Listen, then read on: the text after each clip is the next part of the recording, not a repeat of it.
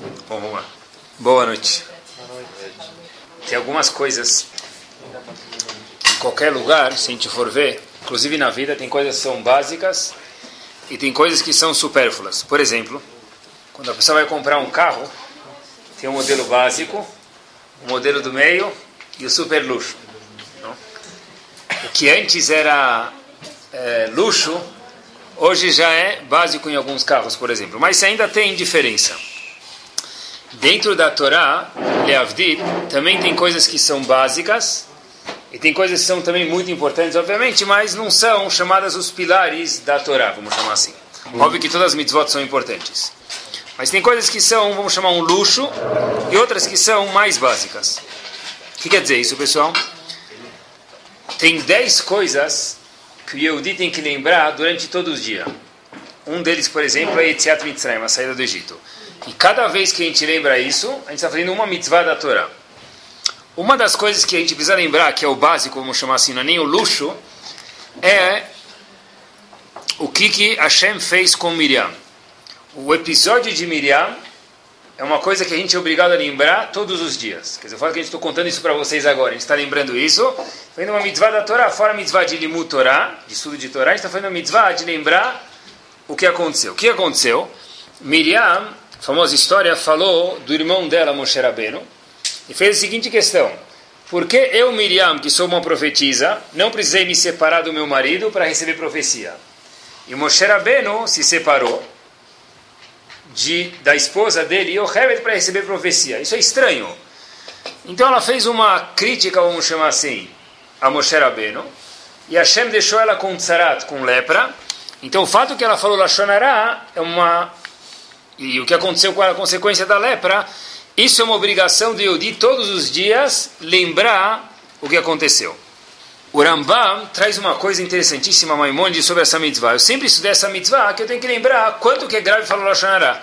Todos os dias tem que lembrar, porque se Miriam falou Lashonará do irmão dela, que ela mais gostava, e ela cuidou dela, diz o Rambam, e ela foi castigada tão grave, imagina só quanto é ruim uma pessoa falar Lashonará, falar mal do outro.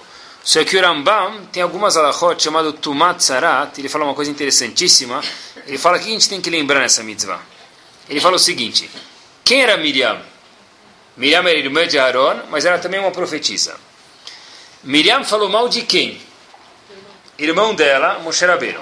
O irmão dela, o que, que, seria do irmão dela, Moshe Rabbeinu, se não fosse Miriam? Nada. Por que nada? Porque Miriam foi a pessoa que ficou olhando para ver, cadê meu irmão? Colocou ela no cesto no mar e ela ficou olhando. Aí a filha de faraó, do faraó falou, olha, eu vou pegar ele para mim. E Miriam achou uma mulher, que era a mãe dela, e mãe de Moshe Rabbeinu, para dar de mamá para Moshe Rabbeinu. Então, na verdade, o xodó de Miriam quem era? Vamos poder falar assim? Moshe Rabbeinu. E de repente, Miriam fala alguma palavrinha, ela é castigada. Então, o Rambam diz, olha quanto que é grave. Se Miriam que gostava, o Miriam que cuidou dele, Miriam que salvou a vida dele, falou uma coisa mais ou menos fora do lugar, foi castigada, olha quanto que é grave falar Lashonará, diz o Rambam, e aí vamos aprender para todos os dias essa mitzvah de lembrar. Só que o Rambam adiciona um hidush, adiciona uma coisa a mais. A gente tem que aprender, diz o Rambam, não somente para Lashonará, quanto que é grave, diz o Rambam, o que os bobos, assim diz o Rambam, fazem de criticar os outros. Porque Miriam, apesar de a gente estar falando de Miriam, uma pessoa gigante, mas a Torá permitiu que a gente aprendesse do erro dela. Miriam, o que, que ela fez? O Lashonará dela foi falar o seguinte: por que eu, Miriam, não preciso me separar do meu marido fisicamente para poder ter profecia e Moshe Rabbeinu não precisa se separar? Ele acha que ele é melhor do que a gente?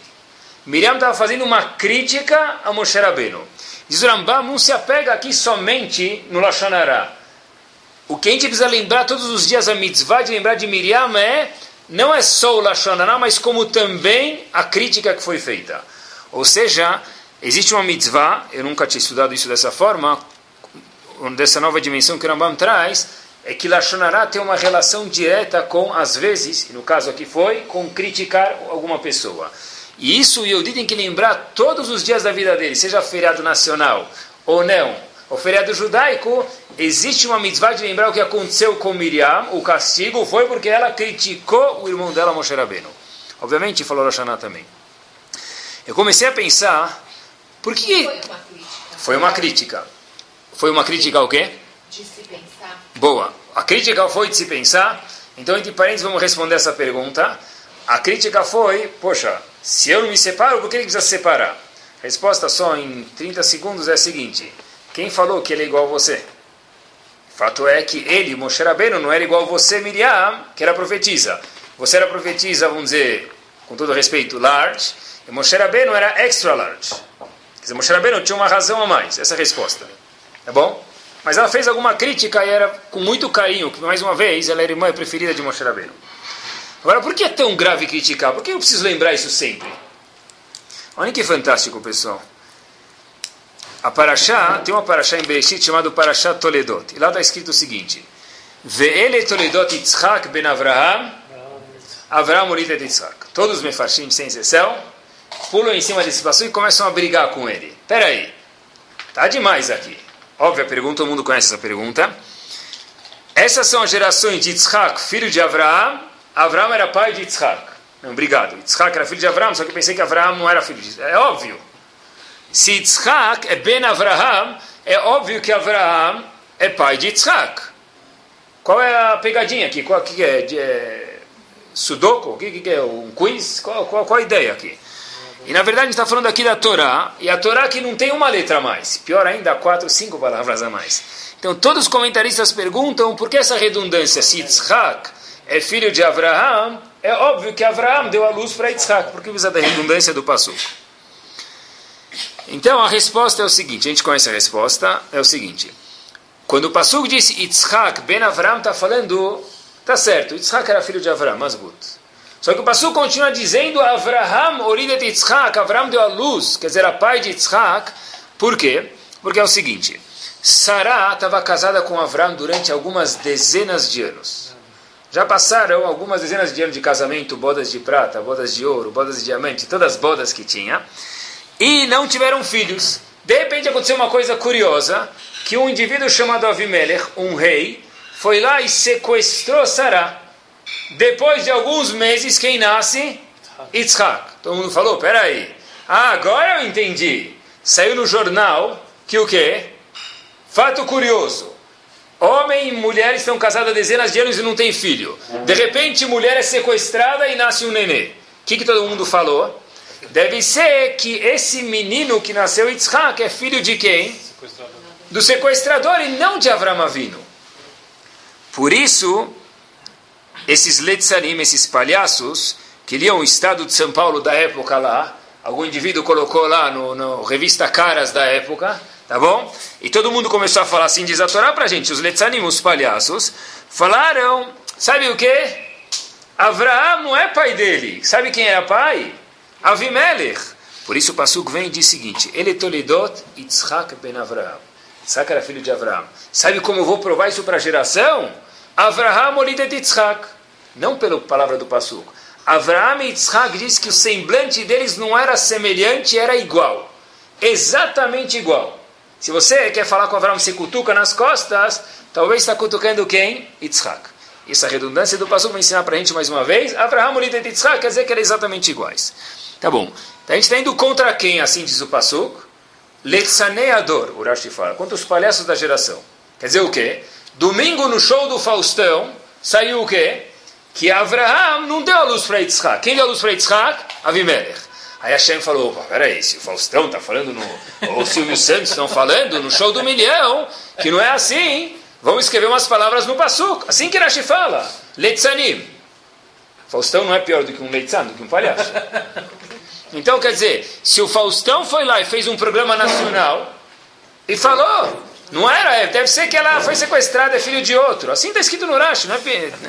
Então, a Torá Kedoshá, cada letra é calculada, cada vírgula é calculada, repetiu, não, não, não. Saiba que é Abraão que dá luz para. A pergunta é, pessoal, tem a ver isso? Que eu preciso me preocupar com os palhaços? O que, que, o que, que o Faustão vai falar? E me interessa que falaram na revista que está no cabeleireiro. Isso que vai me interessar? A Torá precisa se preocupar com isso? A resposta é que sim, a Torá precisa se preocupar. A pergunta é por quê? Imaginem só, se a gente pudesse comparar, e a gente pode comparar porque a Torá falou, então vou me permitir. Pega um Rav grande, não vou falar nome, tá bom? Mas imagina cada um, tenho medo de falar nome. Mas imagine um Rav grande, Rav X, qualquer um, pode ser dessa geração ou da geração passada. E aí, falam esse Rav, que era o gadolador da geração, era filho de Stalin. Que ele era, não, não é verdade, não é o pai dele que deu a luz para ele, foi Stalin que deu a luz para ele. Uma vez o pai dele pegou a mãe, ah, desculpa, esse Stalin sequestrou a mãe e deu a luz para ele. Agora a gente vai se preocupar, sabe o que? Não, vamos todas as sinagogas falar que o pai do Gadolador X não é o pai, não é Stalin, mas sim é quem? O pai dele. Seria estúpido um Rav subir na sinagoga e falar isso. A pergunta é como a Kadosh Baruchu foi lá e escreveu palavras a mais, porque um bobão foi lá e começou a falar mal de Avram e Sara. Não dá para entender, pessoal. Aqui, a resposta a ela tem tudo a ver com elogio e crítica. Olha que interessante. Tem que ser, dizem Rahamim para a gente, diz Rav Gifter mais precisamente para a gente, o seguinte. A gente vê aqui a força de alguém que zomba, que tira carro, sarro dos outros. A força de um leitzan, de um, de um palhaço, de alguém que zomba dos outros, ela é tão forte, mas tão forte, que a Kadosh Baruch precisa pegar palavras da Torá Kudoshá dele, fazer lerem isso em todas as gerações, em todos os lugares do mundo, para desprovar essas pessoas. Por quê? Eu preciso me preocupar com o que eles falam? Sim, você precisa se preocupar. Por quê? Porque alguém que desvaloriza alguma coisa que tem um valor X, essa pessoa precisa ser retificada, porque senão as pessoas começam a acreditar nessas brincadeiras erradas que as pessoas formam. Ou seja, o seguinte: uma pessoa, Ramin falou isso para gente, uma pessoa pode ir lá passar um ano numa yeshiva, por exemplo. Ele parou de trabalhar, fez Messirut Nefesh, igual Yitzhak fez. Ele estava trabalhando, ele falou, vou fechar meu trabalho, vou deixar um gerente lá, e vou abrir mão de poder criar mais, de ganhar mais dinheiro, ficar um ano no Yeshiva, porque eu quero ir ver o que é Yeshiva de verdade com minha esposa. Vamos dizer, ele fez Messirut Nefesh. Ele volta para casa, e um cara fala, o que você fez na Yeshiva? Você ficou eh, oi, oi, oi o dia inteiro? Uma piadinha dessa pode destruir o ano inteiro de uma pessoa que se esforçou de verdade. Nas palavras de Chachamim, Litzanut achat, docha. Uma palhaçada fora do lugar faz um strike mesmo em 100 tochachot, em 100 advertências. Não uma, 100. Por quê? Porque a força que um leitzan traz, que um palhaço tem de desvalorizar o que tem um certo valor, tem um peso tão grande que Hashem teve que contrapor esse peso, pessoal. Agora, comecei a pensar se uma piada fora do lugar, se uma crítica desvaloriza tanto e Hashem precisa retificar isso porque isso é tão grave. E agora vem o título, do, o, a ideia do Shiur, quanto que o contrário é verdadeiro também. Quanto que um elogio é capaz de fortificar um ponto que uma pessoa tem. Se uma crítica precisa ser verificada por Akadosh Baruch Hu, escrita palavras na Torá, para que não pensem que foi Avimelech que deu a luz para Sará, que não pensem que o Gadolador foi filho de Stalin, e precisa se preocupar com isso, diz Hashem, porque uma crítica pode destruir alguma coisa, quanto que um elogio pode criar? Quanto que um elogio pode fortificar uma amidade de uma pessoa, pessoal? Vi uma vez que tinham dois filhos que estavam acostumados a sempre ser criticados. Sempre os pais criticavam eles. Um de 8 ou de 10 anos. E a mãe não sabia mais o que fazer, fizeram muita bagunça. Então a mãe falou: Olha, em último recurso, vamos levar para o rabino da cidade, que ele é conhecido que ele consegue dar um jeito nas crianças. Eu não sei o que ele faz, mas ele dá um jeito.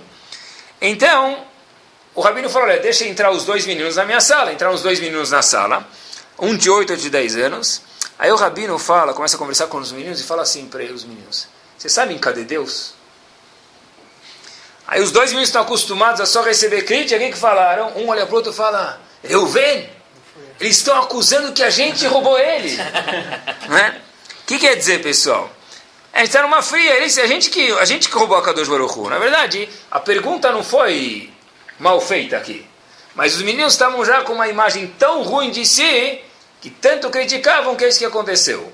Se uma crítica ela faz um rocha, uma marca tão forte, certeza absoluta que o elogio tem o poder pelo menos igual, eu acho que maior, mas pelo menos igual de fazer no sentido contrário, uma marca.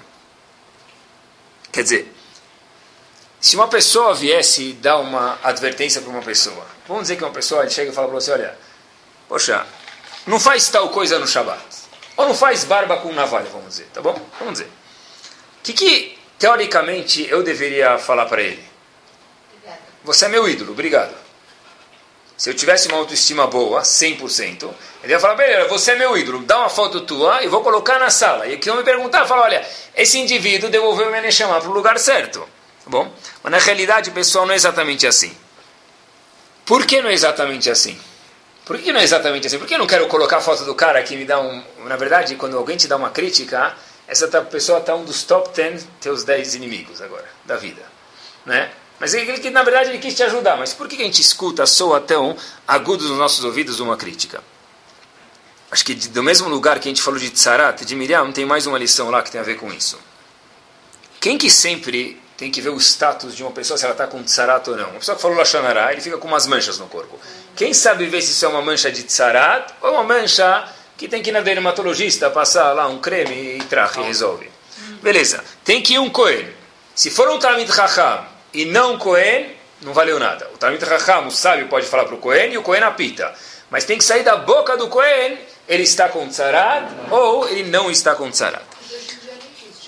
Não, não existe. Mas a ideia, Allah não existe porque infelizmente a gente não tem Betamigdash. O Rahamim falou bem que a gente perdeu esse presente. Mas a ideia ainda existe. Quando voltar ao Betamigdash, se Deus quiser, vai ter. Perguntam, Rahamim, para a gente, por que, que tem que ser o Cohen e não o Talmud Raham não sábio? Logicamente, se é uma pergunta de Allah, quem que deveria falar para a pessoa? O Talmud Raham. O Zohar responde uma coisa curiosa, pessoal. O Zohar diz que quando o Cohen sobe fazer a brachá, no Beta Knesset, Faradim em especial, acho que nas em Israel, o que brachá que ele faz? Asher que deixar no Bemizotav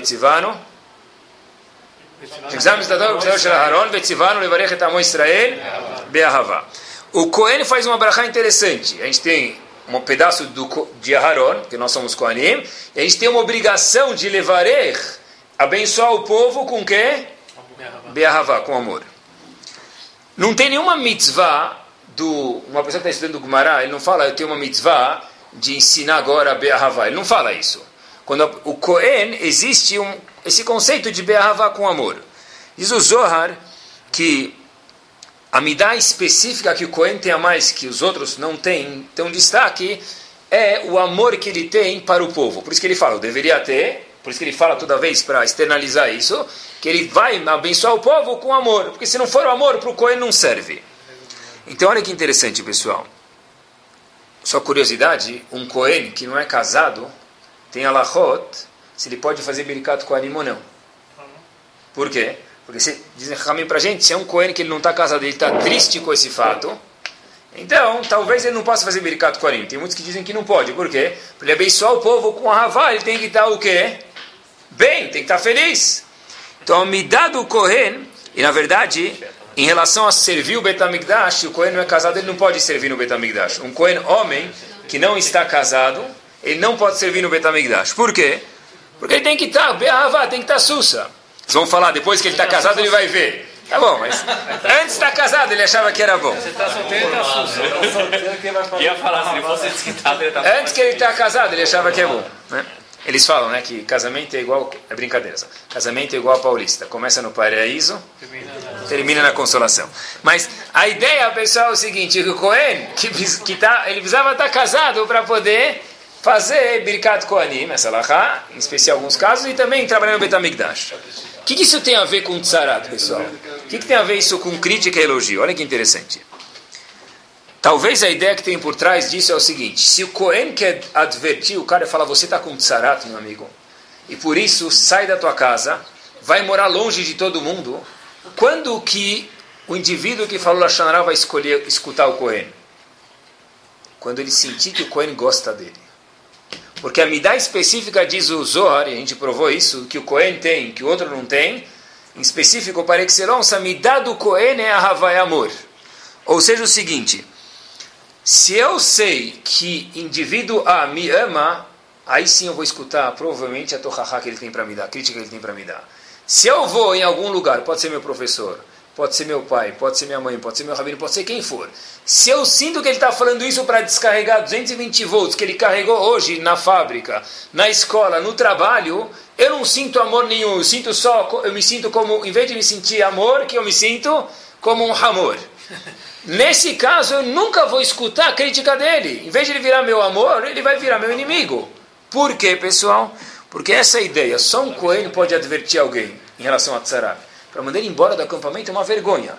Mas se eu sinto que ele gosta de mim, se ele gosta tanto de mim, deve ser que tem alguma coisa importante. Chances são que eu vou escutar. Por isso que um Cohen pode advertir alguém em relação a Tzarat, e mesmo o maior sábio do mundo não pode falar. Porque o maior sábio do mundo não tem essa midá no gen dele que o Cohen tem.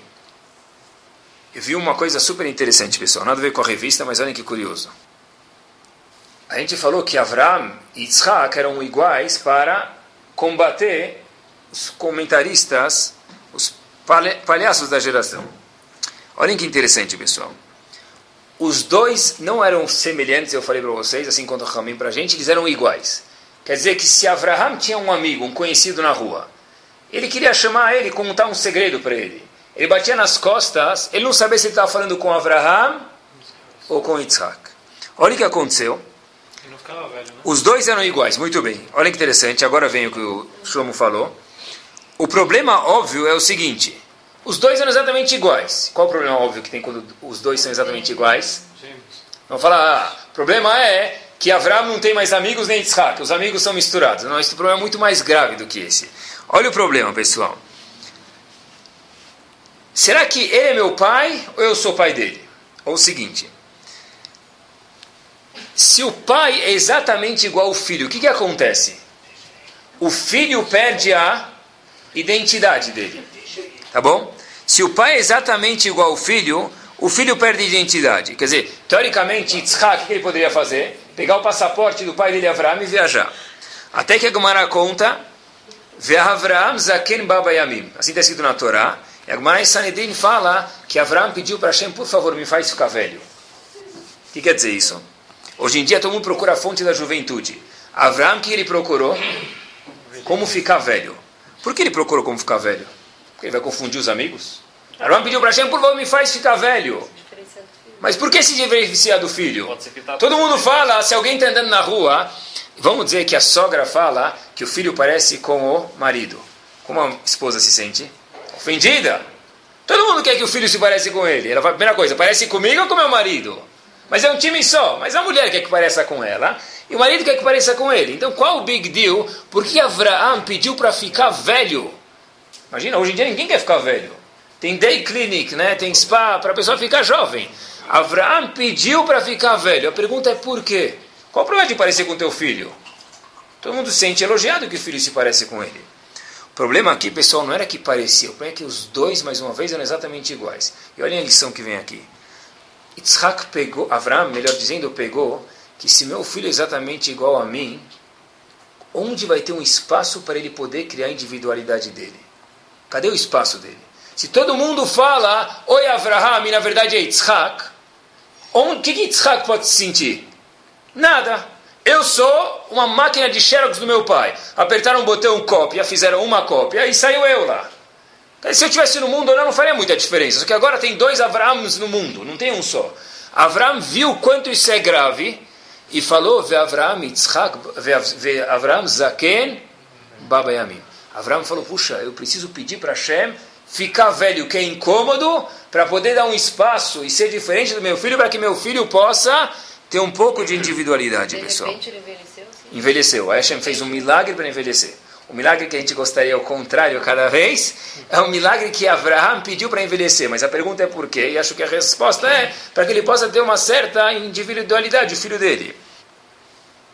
Yitzhak se afetou até Abraham pedir a individualidade dele de alguma forma. Vamos olhar em Bereshit, Sefer Bereshit. Avraham Avinu sentiu que tinha fome. Aonde ele foi? Eretz Plishtim. Yitzhak filho dele, depois de alguns anos, também está com fome onde ele está morando, não tem comida. Onde ele vai? Eretz Plishtim. Avram Avinu passa por Avimelech e a esposa de Avram Avinu é raptada por Avimelech, como a gente mencionou anteriormente. Yitzhak passa por Avimelech e a esposa de Yitzhak também é pega por Avimelech. Avram Avinu cava alguns poços. O que, que Yitzhak faz? Cava os mesmos poços e dá os mesmos nomes dos poços que o pai dele deu. Abraão ficou preocupado. Falou: Esse menino é um segundo Abraham. Eu não quero isso. Por quê? Porque se Hashem criou um filho e não eu com duas cabeças e quatro mãos e doze pés, é porque ele quer que ele seja diferente de mim. Por isso Abraão falou, por favor, Hashem, me faz ficar velho para que meu filho se sinta diferente de mim. Tem um, um doutor, vocês não vão lembrar o nome, mas depois que eu falar vocês vão saber o que eu estou falando, Ian Wilmut, 1997. O que, que ele fez? A ovelha. Dolly. Famosa ovelha Dolly, que ficou famosa. O que, que ele é? Clonagem. Então talvez na medicina, clonagem é fofo.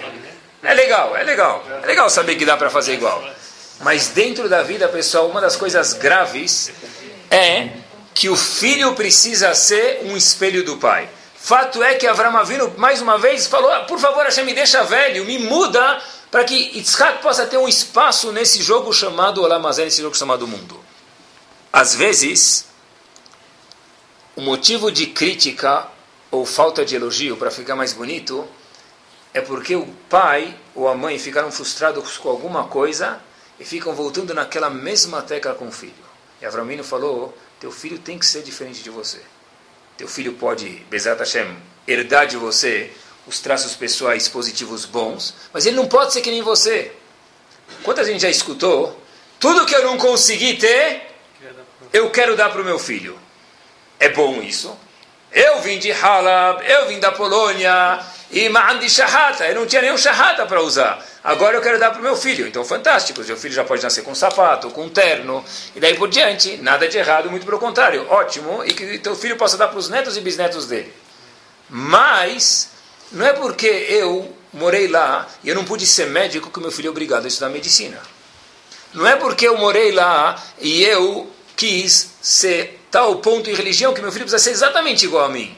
Por que não pode ser diferente? Então, se meu filho não estuda medicina porque eu quis ser médico, cada dia eu, eu vou falar de uma crítica, ou um olhar 43, olhar mais ou menos assim. Vai, cadê? Cadê, tá, cadê teu diploma? Eu não falei que você não estuda, que você é ignorante. Eu só perguntei, cadê o teu diploma? Mas quem falou que ele tem que ter o diploma de medicina porque, porque, porque você não conseguiu ter? Avram Avinu está ensinando a gente porque se eu me medir conforme o meu standard para o meu filho, talvez meu filho vai ser criticado 25 horas por dia e sem que eu, pai ou mãe, perceba. Ou sem que o marido ou esposa percebam um do outro. Então, talvez, uma lição a gente falou, pessoal, que Letz, comentarista de piada, capaz de destruir uma pessoa. Lechabeach, uma pessoa, é capaz de construir mil vezes mais essa pessoa. A gente aprende que o Cohen precisa fazer isso, a gente está vendo o que quer dizer o Cohen, porque é justo o Cohen, porque o Cohen tem o dom de amar. Quando a pessoa se sente amado, é muito mais provável que ele vai querer te escutar. E mais uma coisa, a gente está vendo hoje que eu não posso criticar ou olhar para a pessoa conforme o que eu gostaria de ser. Porque se eu sou uma pessoa, se eu sou um médico frustrado, eu não posso fazer meu filho agora virar médico. E vice-versa, e daí por diante. Tem mais uma dica, pessoal, em relação a elogio e crítica. Tem um passuco na Torá, o passuco fala o seguinte: Ocheach tochiach etamitecha. Adverte, adverte o teu amigo. Então pergunta a Gmará já, de cabelos de pés, adverte, adverte. Não, que não fala então adverte, adverte, adverte, adverte? Fala 12 vezes, faz Hazará 12 vezes. Por que duas vezes? Ou fala uma, ou fala miten vezes. Por que está escrito Ocheach tochiach? Então a Gmará é sensível a isso. E a Gmará dá as seguintes respostas. Ocheach tochiach Afilo meapeamim. Você tem que advertir o cara, mesmo que seja 100 vezes. Essa mitzvah é fácil de fazer. Acaba com ele 100 vezes. Não é? Uma vez eu vi, estava num lugar e veio um rabino falar uma coisa e o chefe desse lugar falou, capricha aí na, no shiur que você vai dar. Então o que eu entendi? Dá um bom shiur. Acaba com eles. Capricha aí, bota eles no chão. Isso é advertência. Isso é estupidez. Mas o Passuco fala, adverte 100 vezes, Razito. Se for escutar a mesma advertência 100 vezes, o que, que ele vai virar? Retalhos pernambucana. Depois de 100, você vai falar 100 vezes para ele, arruma a cama. Arruma a cama, arruma a cama. Se eu falar para vocês 10 vezes, vão adormecer. 100 vezes isso como crítica, o que, que vai acontecer? Razito. E o Passuco fala, Ocheach Tochiach, mesmo 100 vezes. O que quer dizer isso? Olhem que ideia fantástica tem aqui, pessoal. O Rav de Kelem diz o seguinte, porque o Passuco manda se advertir ele 100 vezes, o Rav de Kelem diz o seguinte, pega aquela uma advertência e divide ela em 100. O Passuco não está falando você dar a mesma advertência 100 vezes, divide ela em 100 vezes. Não pega aí tudo que você tem para falar hoje, senta no quarto e fala, quero conversar com você, filho. Puxa, estava na hora já. Tra, pega o sabão de coco e começa a esfregar lá. Mas uma, diz o Passuco para a gente, olha que mensagem fantástica. Oher torriach cem vezes, não é para repetir a mesma coisa cem vezes, mas pega a coisa e pica ela em cem vezes. Por exemplo, eu vi uma vez um aluno fazendo uma coisa que não era legal. E eu não sabia se eu tinha que falar, porque ele não me viu, ele não viu que eu vi ele. Eu vi o aluno fazendo ação X, aconteceu recentemente isso. E o aluno não viu que eu vi ele. Então, o instinto do ser humano diz o quê? Vai lá, ser educador, ensina ele. Mas eu falei, peraí, ah, eu sou educador? Eu tenho que ver um jeito que ele vai querer escutar, não eu vou querer desabafar. Então eu pensei dois dias como falar de um jeito que ele não vai ter certeza que eu vi ele, mas é que eu quero ajudar ele a melhorar. Isso pode demorar dois dias, mas eu preciso falar, de novo. O objetivo de falar com alguém, criticar alguém, é para que ele melhore ou para que eu desabafe? Se é para mim desabafar, ligar o escapamento, então tra, faz agora. O pastor diz, o rer, divide em 100 vezes. Talvez espere alguns dias. Talvez espere um dia, talvez dois dias.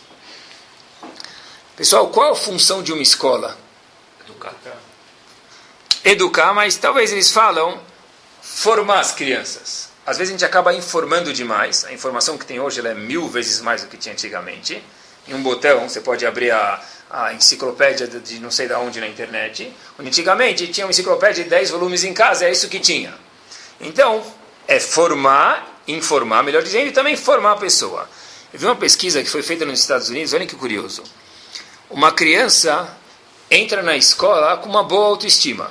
Até ele sair da, da escola, a autoestima dele é inversamente proporcional ao tempo que ele fica na escola. De novo, a criança entra na escola, né, essa autoestima, voltamos, a autoestima da pessoa ela é inversamente proporcional, em grandes partes, para dos casos, ao tempo que ele fica na escola, pessoal. Quanto mais tempo, pior? É, é assim está escrito, em alguns, muitos casos. Assim está escrito. E é, é, com pergunta, resposta, tudo detalhado, isso, cientificamente. Agora, pessoal, é o seguinte, olha que interessante. O que é uma escola de verdade? Eu vi uma história que marcaram, hoje eles fazem isso fácil com a internet, mas antigamente não tinha isso, marcaram todas as pessoas de uma classe de um lugar, depois de 20 anos de ter saído da escola, se encontrar e visitar o professor deles, que ficaram mais tempo. Então era uma estiva isso. E pegaram, juntaram depois de 20 anos, quer dizer, o pessoal saiu da estiva com 18, 19, 20 anos, foi com 40 anos lá, se encontrar, e cada um começou a contar o que fez, o que não fez, e daí por diante. Um indivíduo vai lá e fala: Olha, eu queria falar algumas palavrinhas e falar: Ah, eu ainda lembro de uma coisa que você fez na classe. O que, que ele faz? Ele abre a carteira, tira um papel, onde o rabino escreveu para ele duas qualidades que destacavam nele. Ele falou: Olha, tem esse papel, Rav, está amassado, está estragado, está preto, está cinza, tá. Mas você está vendo que dá para ler. Eu guardei na minha carteira todos esses 20 anos o papel que você me deu com meus dois elogios. No que ele disse isso, pessoal, a história aconteceu exatamente assim todos os alunos daquela classe abriram a carteira e falaram: Eu também, eu também, eu também, eu também. Abriram a carteira e cada um mostrou o papel que ficou com os dois elogios que o Rav deu para eles. Não combinaram, combinaram de ir lá, mas não combinaram de colocar na carteira o papel. Por que cada um guardou isso? Porque é isso que ficou de verdade. Essa, mais do que a informação que eles receberam, foi a formação. Porque o, uma hora de aperto, a pessoa está mal, a pessoa fez uma besteira na vida, a pessoa errou, fez uma atitude errada e todo mundo erra. Quando ele abre a carteira dele, ele vê aqueles elogios, elogios que tem de verdade que eu tenho, isso é capaz de construir uma pessoa, pessoal. E olhem que lição eu aprendi de elogio. Eu estava indo para o Rio agora, teve um Shabbaton no Rav Shrem, do Rio, e olhem que curioso. Eu entrei, tem uma companhia chamada Ocean Air. Eu sentei lá, eu perguntei algumas vezes para o agente de viagem se é boa, é fantástica. E eu entrei lá e vou contar para vocês uma coisa que eu aprendi. Tem que aprender de todo mundo e aprendi da aeromoça. O comandante falou isso. Prestem atenção, disse o comandante, em três pontos dessa aeronave. Um dos pontos é o espaço que existe entre as poltronas, e de fato o espaço é maior. E o voo está marcado, nada permitam, mas eu vou falar a hora exata para vocês, meio-dia e 55, não tem nada de Rams aqui, tá? Só estou falando a hora para vocês. Tá mar... Esse era o voo, podem procurar. Voo de sexta-feira, entrem na internet, procurem, meio-dia e 55 tem um voo. O outro voo é muito mais tarde. Não, não vou não é esse número do voo. Aí o comandante avisa, agora são meio-dia e 50, e presta atenção que daqui 5 minutos nós começaremos a decolar. Cinco minutos depois, meio-dia e 55, o avião começou a fazer aquela barulho, o traje subiu. Pessoal, olhem que interessante. Eu aprendi daqui uma coisa muito interessante. Essa companhia tem os elogios dela ou não tem? De qualquer fato, forma, o voo sai na hora, e voltei também, voltou na hora. De qualquer forma, o espaço está maior nas cadeiras. Mas eu aprendi uma lição grande daqui. Tem coisas que se a gente não iluminar elas, elas não aparecem.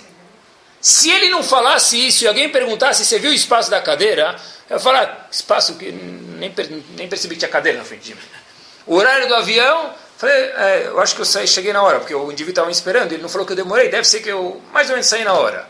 Mas quando alguém observa e mostra isso, o elogio, o ponto positivo fica muito mais claro. Pessoal, é exatamente a mesma coisa. Existe coisas boas na casa da pessoa? Existe. Na esposa, no marido, nos filhos, existe. Se eu não iluminar esses pontos, Está no escuro, se alguém não ligar a luz, ninguém nem vai saber que existe. Às vezes, para que a outra pessoa possa te elogiar, a gente sempre fala de elogiar os outros. Como alguém pode me elogiar? É gostoso ser elogiado. Se o marido fala para a esposa, olha, note que hoje eu cheguei em casa bem humorado. Se a esposa fala para o marido, note, perceba, fique ligado que hoje a janta estava na mesa. O que quer dizer isso? Olha, a poltrona estava distante, mas eu estou te mostrando, aprecia isso. O voo saiu na hora, mas aprecia, meio dia 55 o avião vai começar a levantar voo. As pessoas não percebem.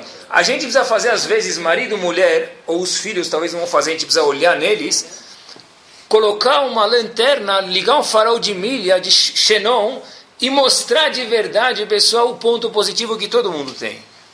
Esse ponto positivo existe. Se eu colocar a luz na, em cima dele, ele apareceu, não acender a luz, o ponto está lá e a midá boa se perde. Outro ponto, pessoal, em relação a elogio e crítica interessantíssimo, é o seguinte.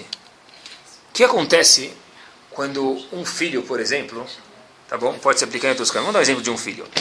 Um filho vai lá e faz alguma coisa errada. Ele merece uma crítica? Merece, ele errou. Bezat Hashem com amor, como a gente explicou, mas ele merece uma crítica. Tem que, não dá para falar, ah, ele, fez, ele foi lá e xingou o professor, e aleta, não é para do problema. Claro que não. Se ele errou, ele tem que entender que isso é errado, isso é óbvio. Porém, eu não falo, olha, tá vendo? Você falou assim com o professor, vamos dizer, falar com o professor um mau exemplo. Vamos pegar outro exemplo. Você não arrumou a cama? É? Tudo que você estudou não vale nada. Essa é uma colocação, me permitam, idiota. Porque eu não arrumei a cama, tudo que eu fiz não vale nada? Porque você não preparou a janta hoje, então você é uma mulher que não vale? Ou porque você, marido, não fez coisa X, eh, o casamento não vale nada? Na verdade, às vezes a crítica tem que ser focada num ponto só. Se eu pego essa crítica, eu faço dela, eu coloco o vírus no meu computador e estraga tudo, é exatamente a mesma coisa que se faz com crítica. Elogio também, o elogio precisa ser específico a alguma coisa, mas a crítica é o mais grave. Quando eu vou e eu critico um ponto, eu faço tudo ficar ruim por causa de um ato que foi feito, isso é um jeito errado. Quer dizer, nunca diga sempre. Esse é um claro, né? Nunca fale sempre, você sempre faz isso. Não é verdade, eu fiz isso uma vez, fiz duas, fiz doze, mas eu não, não é sempre eu faço isso. Quando eu elogio alguém e eu falo para ele, olha, teu quarto dessa vez está muito bem arrumado, hein?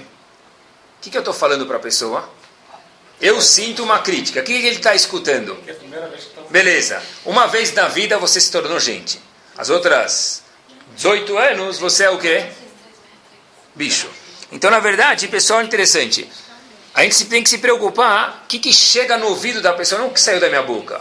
O que saiu da minha boca é o quê? Olha, hoje teu quarto está arrumado. Então eu tentei elogiar ele, mas o que, que a pessoa escutou?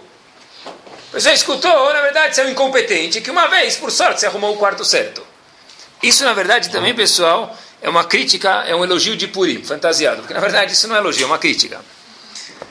Uma vez, um Talmud Raham muito grande, não vou falar o nome para vocês, porque ele não permitiu, mas um Talmud Raham muito, muito grande que está vivo hoje na nossa geração, falou que ele foi falar com o Rav Shach, na última oportunidade que ele teve na vida. Uma pessoa que era muito, muito, muito, muito próxima dele. Falou para Rav Shach, olha, você, Rav, deve ter tido algumas definições na sua vida do que quer dizer Hinuch, educação dos filhos. E você educou não só um filho, não só um Mishivá, como todo o Ben Israel. Qual é a sua última definição? Ele não falou última, porque. Né? Qual é a sua. Tá bom? Um. Qual é a sua definição de crítica atual? E, na verdade, foi a última, tá bom?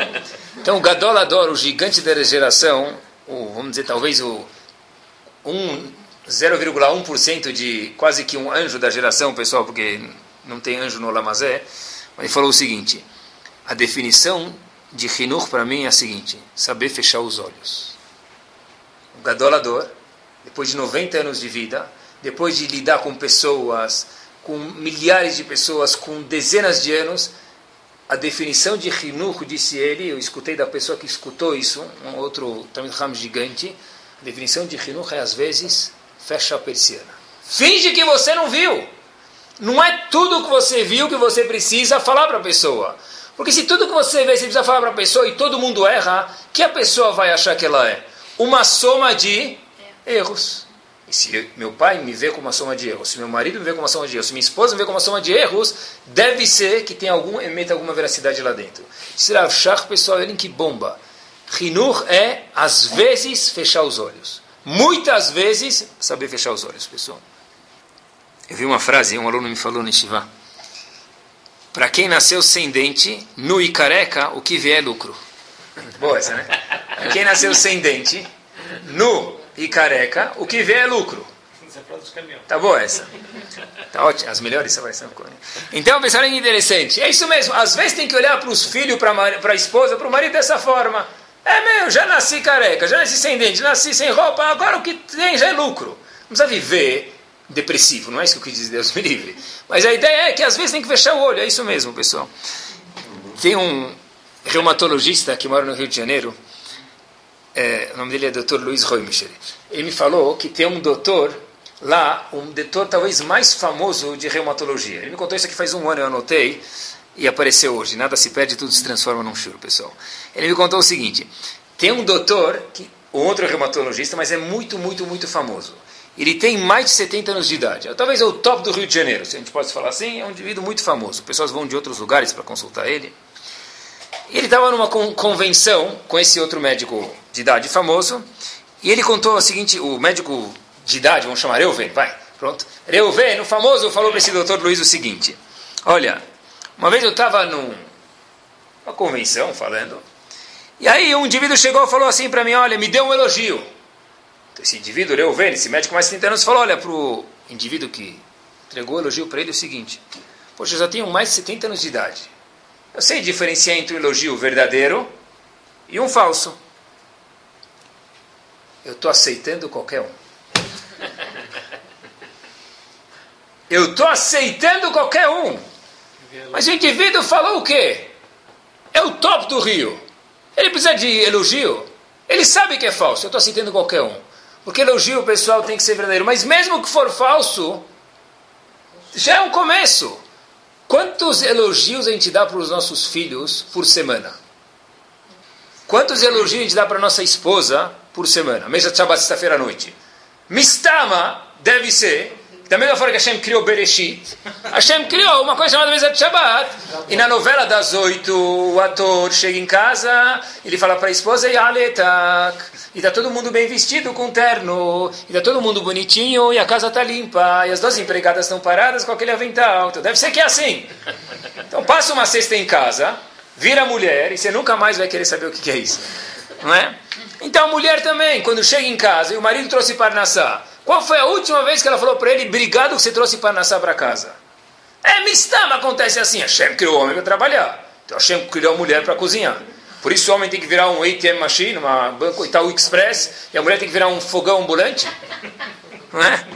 Né, pessoal? Então, na verdade, isso aqui é apreciar o que já existe. Isso, na verdade, é Sheva. Sexta-feira à noite tinha que ser um Hov, isso aqui. Cheguei em casa e falo, olha, obrigado que as crianças estão banhadas e a mesa está bem posta.